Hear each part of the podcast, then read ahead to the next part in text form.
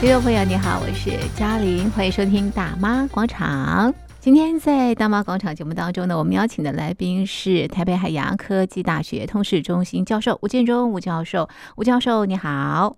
主持人，各位听众朋友，大家好。好，今天我们讨论两个高峰会，这两个高峰会呢，非常的重要，对整个国际局势的影响非常的深远。一个呢是刚刚落幕的金砖峰会，另外一个是美日韩。大卫营峰会，我们先来看美日韩大卫营峰会。日本跟韩国还是有一些心结，这次能够在美国的大卫营碰头，哎，其实也蛮具有这个代表性的啊。那选在大卫营，大卫营其实是美国总统度假的地方，所以这个地方本来就不是那么的正式，也比较这个轻松一些些，所以是有利于化解一些这个呃分歧的。好，那我们来问问这个呃吴教授，你觉得这次美日韩大卫营峰会它代表哪些意义呢？呃，我想这个美国的拜登总统。日本的岸田文雄首相以及韩国的尹锡悦总统，在美国总统呃的这个别墅大卫营召开会议，然后发表了三部的文件。那我们看到这样的一个三巨头的一个碰面，当然呃引发外界非常强烈的关注。那关注的点大概不外乎有几个部分。第一个，当然呃美国即将要进入到总统大选的一个格局。那另外一个部分，当然就是日本在近期有核处理水的这个排放。呃，引发这个周边国家的这个不同的声浪。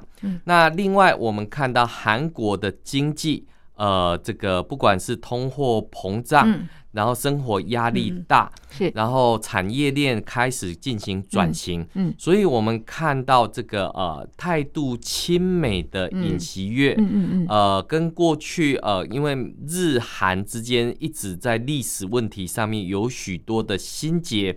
那此刻，呃，团结在这个西方价值之下的这种会面，那也格外引起外界的这个关注。那特别的是，我们看到这个呃美日韩大卫营的这个对话、嗯、里面，我们看到向全世界公布呃三份文件，其中一个部分哈，我们可以看到，呃，他向全世界宣布台湾海峡的和平。是国际社会安定繁荣不可或缺的因素，这个是美日韩三国领袖首先首度单独利用，而不是利用国际场合来做这个进行的联合峰会。嗯嗯，这也是拜登上任以来首度在大卫营迎接外国领袖，嗯，显示美国的对于印太战略的这个重视。是是。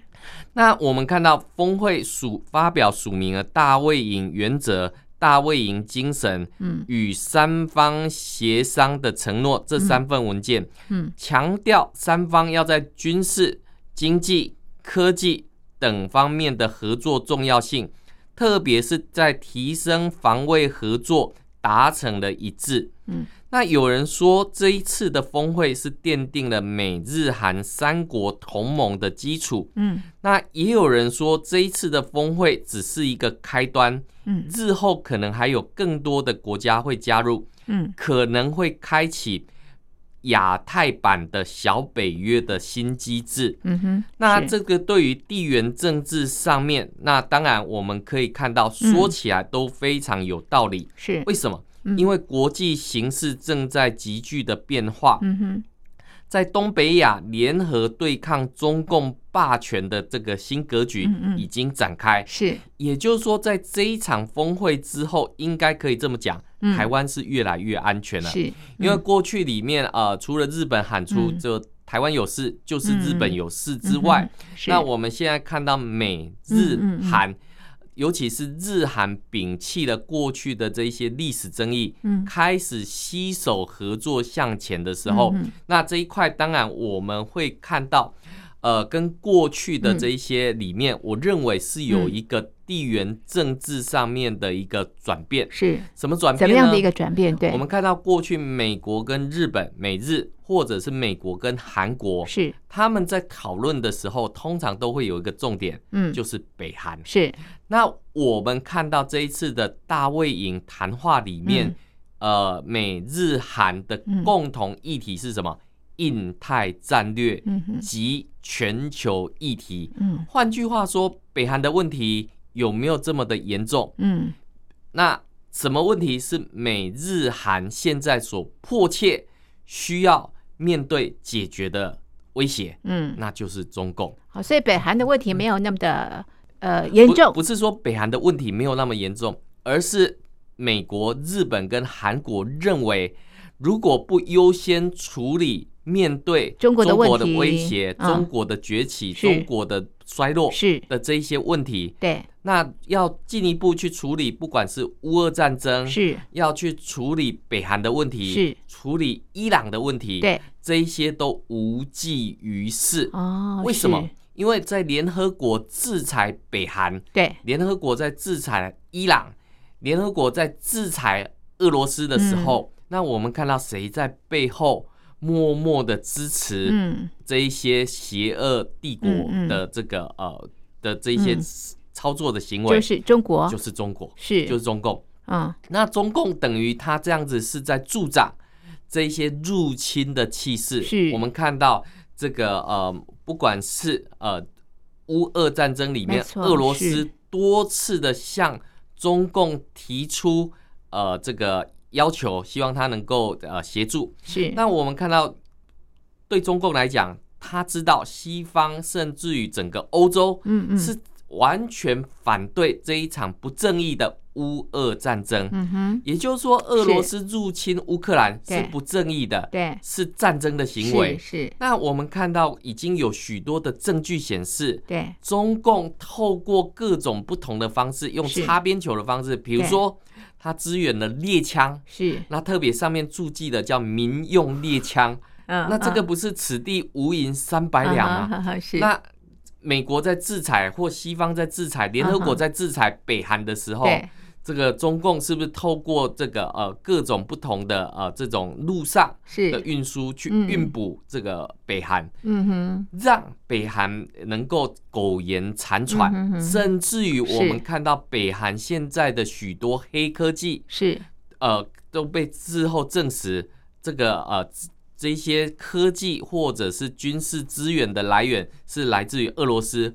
或中共，中共，所以我们看到，面对现在呃，在这个呃邪恶势力的这个呃渗透，对，或者是中共各种不同的这种宣导，嗯，这个都是破坏自由民主的一个开始，是。所以我们可以看到，在这一次的呃会谈重点里面，我们特别要强调的是，美日韩的大卫营精神，就是要重视印太战略。嗯哼。过去美国有自己的印太战略，欧洲有欧洲版的印太战略，是是。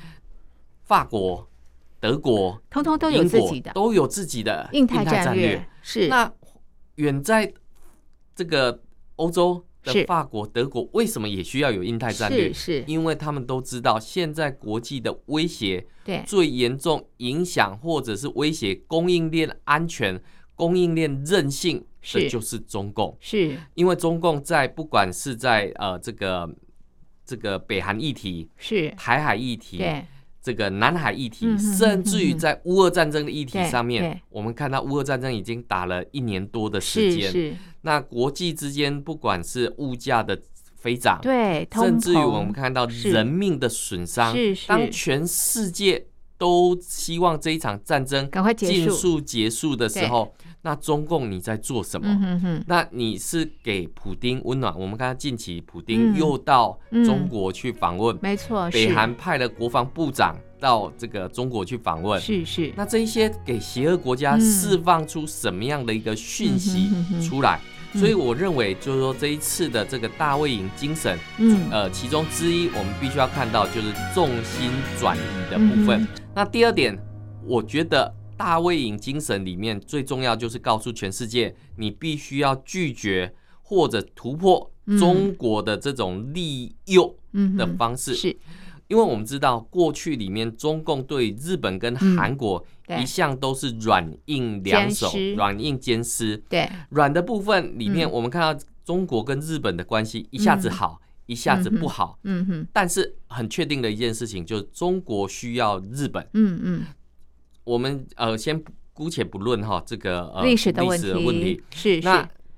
毛泽东去当年去访问日本的时候，毛泽东讲了，他说：“如果不是日本入侵中华民国的话，共产党没有办法能够苟延残喘、延续生命是，到这建国的这个情况。”嗯所以他是感谢日本的。是是。那我们看到战后的这个中华民国，是当然是百百目疮痍，是。但是中共利用这个百目疮痍的期间。快速的崛起，没错，窃占国土，是是。但是我们看到，对于中日之间，中共常常喜欢操作民族主义。嗯嗯嗯。当他对于这个被，我们其实可以观察一件事情，就是当中共被国际社会孤立的时候，他就开始操作民族主义。是是。那不管是这个呃什么历史上面的，或者是近期。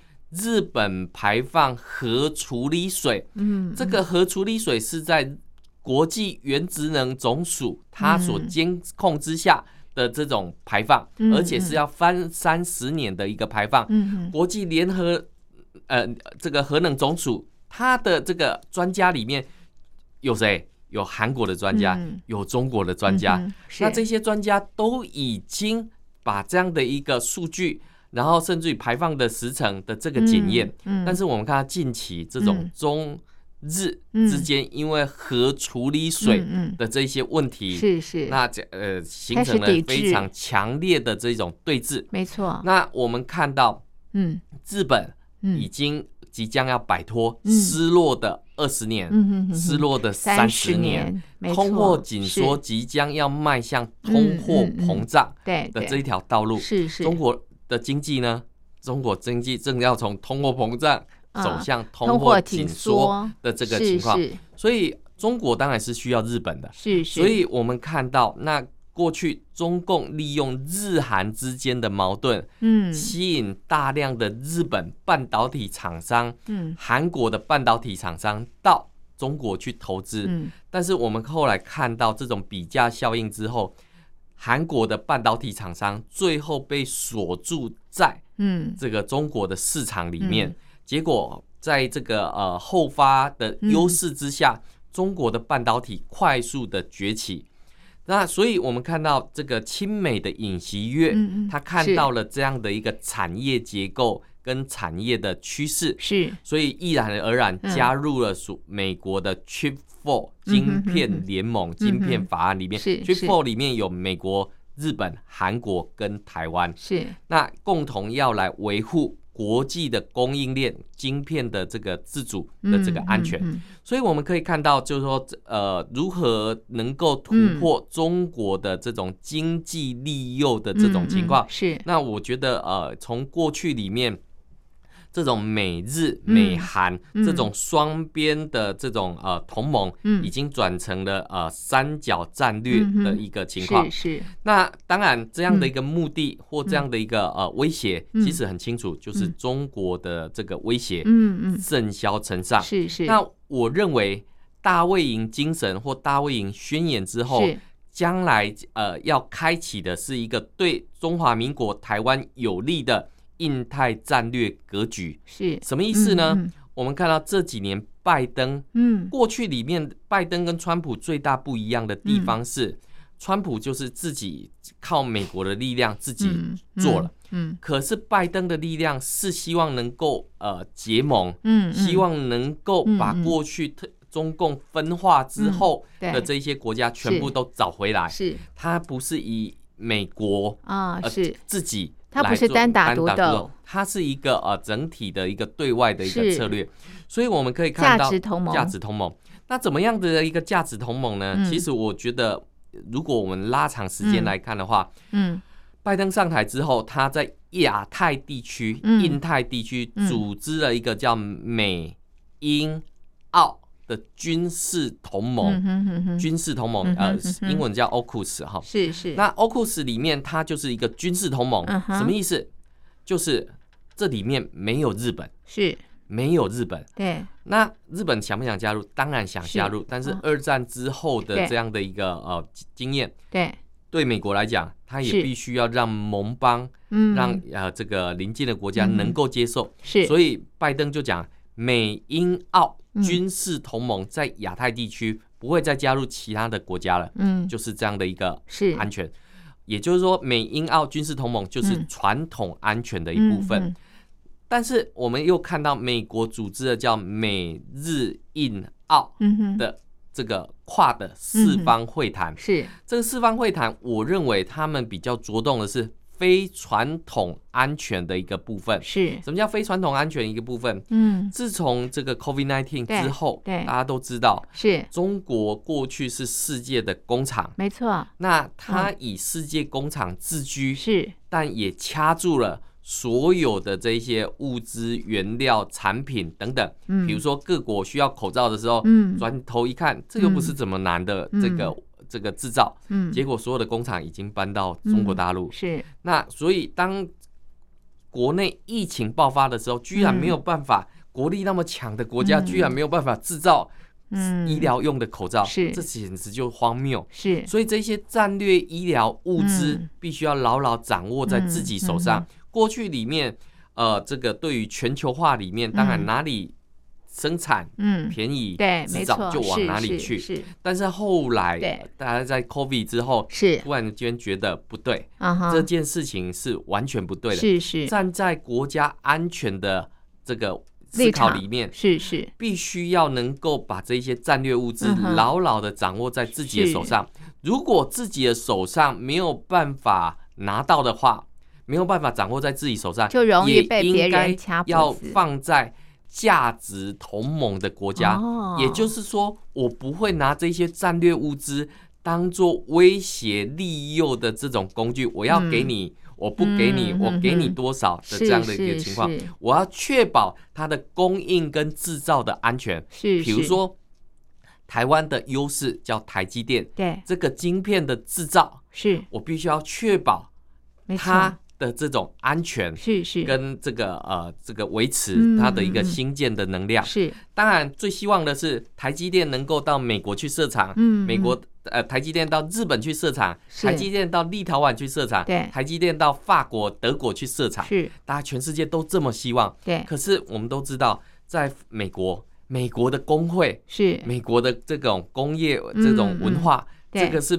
很难去改变的。嗯哼哼，那台湾，我们看到台湾的工程师都任劳任怨了，真的。然后对于这个文化大不同，文化大不同。那当然，对于这个嗯，我们看到的这样的一个呃生产成本，还有这一些的部分，美国是相信是在台湾的台积电对它的这个生产的价值等等。所以我们可以看到。在 COVID 之后，各国都在想这件事情。是，如果新建的一些供应链没有办法放在自己国家的时候，没有办法变成比如说印度制造、美国制造的时候，那我也应该放在一个可信任的国家、价值同盟的这个国家。过去里面不谈这一块，对，这个只管赚钱啊，哪里便宜哪里去。对，所以对于这种所谓的全球的价值就已经开始不太一样，开始翻转，开始翻转。那更不要讲能源的安全，嗯、没错。我们看到乌俄战争之后，俄罗斯用石油、天然气的出口来掐住嗯法国、德国是欧洲国家的供暖的问题。嗯嗯。所以我们看到近期这个全球的燃料价不断的提升，所以我们看到非传统安全当然是很重要的一个部分。所以美日印澳他们又组成了跨的的这个。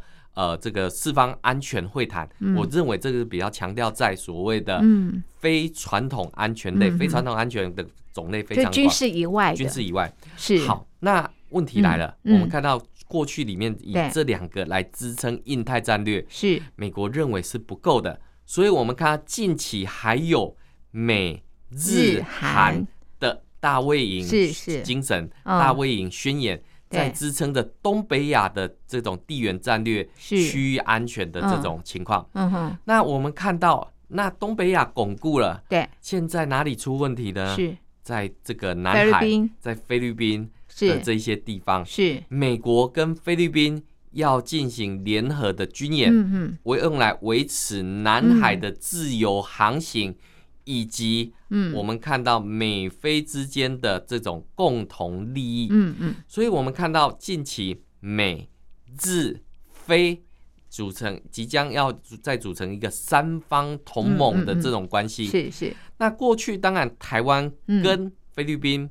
比较没有这种呃这个外交上面的往来，虽然台湾有进口非常多的菲律宾籍的这个劳工，嗯，但是在中共的这种外交压力之下，嗯，台湾跟菲律宾没有直接的这种外交关系，嗯，但是我们看到透过这样的美日菲的联盟里面，我们看到台湾安全的可能，是。产业经济发展的可能，为什么？因为台湾跟美国有。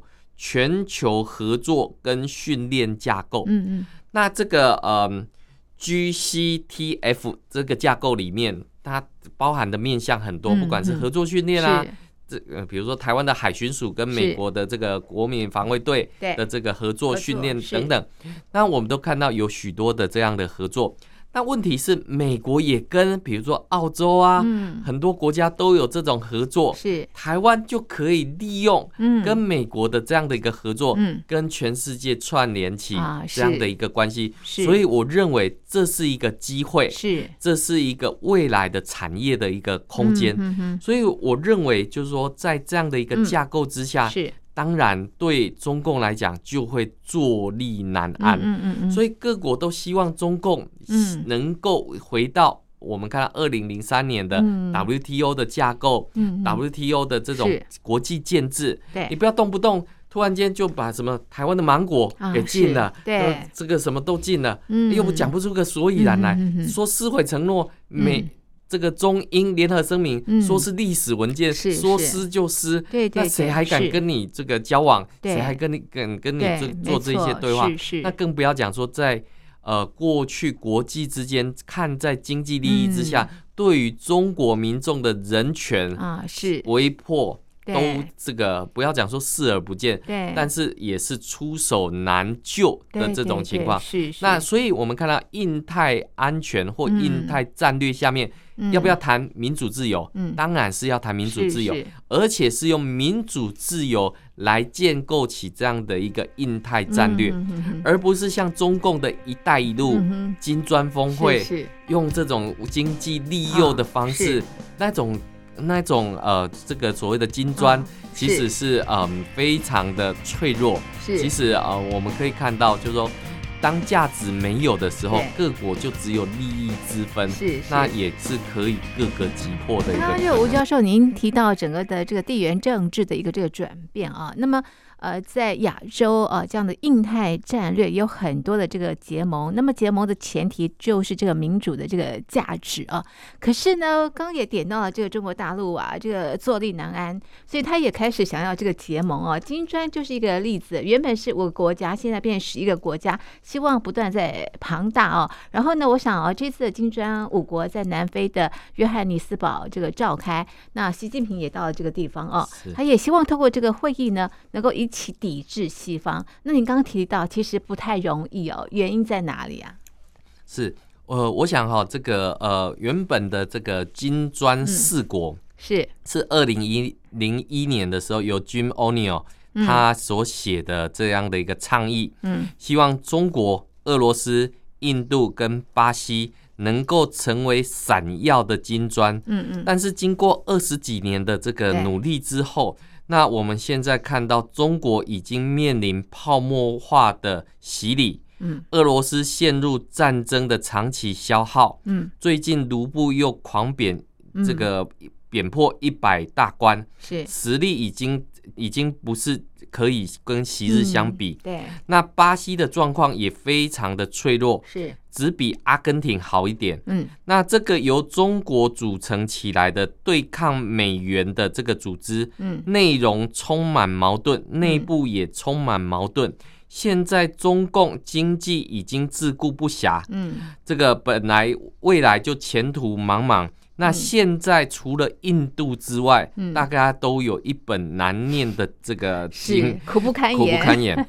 是。那我们看到，从原本金砖四国，对，到金砖五国，对，这一次金砖十一国，是。那这金砖十一国会不会被各个击破？尤其是我们看到，呃，这个中东的伊朗，嗯，这个是中国力主要邀约进来这个金砖国家的一个部分，对。那我们可以看到哈，就是在这个呃，在南非举行的这一些呃峰会里面，那原本当然对习近平来讲，这是自己搭建起来的一个舞台，是。那也当然想要在上面能够大放厥词，但是我们看到有两个很奇怪的事情，哪两？哪两个？第一个很奇怪的事情就是，我们看到习近平到了现场之后。神色不安，是。那当然，我们看到包括呃这个大会哈，地主国这个南非，它有这个呃这个安排是。几个领导人的会面，是。结果习近平的这个翻译就被挡在门外，嗯哼。那结果习近平进退两难，他也不知道是不是要等一下那个翻译，还是说要继续往前进，就被外媒拍到这样的一个大国姿态。那这个其实会也让大家觉得这个好像跟。过去不太一样的一个部分。嗯、那第二个部分，原本习近平要在这个大会发表这个主题演讲，是、嗯，他居然缺席了。是，哎、欸，人已经到了现场，啊、为什么？他居然缺席了。对啊。然后由这个商务部长王文涛是代打这个演出。那这样的剧本，这样的剧情，结果在中国大陆的华春莹。嗯这个并不知晓，是，然后居然还在 Twitter 上面写这个习近平亲自出席、亲自演讲了这样的一个大国论调。那我们看到，在这样的一个大国论调里面，其实就是两个字：反美。啊，那反美这些国家都有个共同的敌人，就是美国。但问题是，真的吗？是金砖五国里面有一个正在崛起中的南亚大国，叫做印度。印度跟中国在谈什么？他不是在跟他谈经济啊，在谈我们的边界冲突，你要怎么解决的 这个这个情况？所以，所以中印有中印的问题，中印有中印的问题。那中印过去在洞朗的这个边界的这个纠纷里面，就有这样的一个各种不同的冲突机制。而我们看到最重要的是，今年二零二三年，印度的人口。已经超越中国的，那我们看到中国大陆，它对于这样的一个人口红利被超越的一个部分，目前是束手无策。不管是二胎，放开三孩，都已经没有效果。对，没错。那为什么？经济的问题。啊，对啊，下滑太严重，经济下滑太严重。现在很多的制造，不管是搬到越南，是。甚至于搬到印度，对啊，印度制造的这个呃口号喊得震天价响，对对。那金砖五国，或金砖十一国，嗯，印度变成在之中的这样的一个啊翘楚，嗯，那而且印度游走在美国跟俄罗斯的这个关系当中，嗯。那我们可以看到印度。在这个呃金砖峰会上面，嗯、那当然他有各自的这种盘算，但是我们看到这一次习近平在这一场会议上面，呃，外界觉得他可能会带来一些好消息，嗯、或者是呃，也许是投资中国或“一带一路”的这样的一个呃消息，是，但是我们看到。呃，在这一次的金砖峰会上面来讲的话，我们看到他们的目标要跟哪里合作？是跟非洲国家合作。对，他们认为非洲是一个新的这样的一个呃经济增长点。是，但是我们看到非洲在不管呃这一些呃国家里面内战内乱其实非常的严重，内部的问题相当多。内部的有点为什么？因为民主价值没有建立起来的时候，各自以各自的私心去掠夺、去做这样的斗争，其实都无助于整体的这种经济发展的一个情况。没错，所以我们可以看到，就是说，呃，当然，对于这个呃，中共是希望非洲变成全世界的南方国家。那但是非洲能不能撑起这样的一个期待？我觉得是一个蛮大的一个问号，问号对，是是好，所以我们刚刚也提到，就是说呢，这一次的呃金砖峰会在南非哦，那么呃中共呃企图希望结合这些国家啊一块啊反美，但是我们刚刚也提到，其实各国各有自己的这个意图跟这个盘算，所以要达到这样的这个目的，难度是非常的高的啊。好，这是呃我们就最近的两大的这个会议啊进行了剖析，我们的讨论就进行到这里，非常。好，谢谢听众朋友的收听，也谢谢吴教授的分析，谢谢您，谢谢。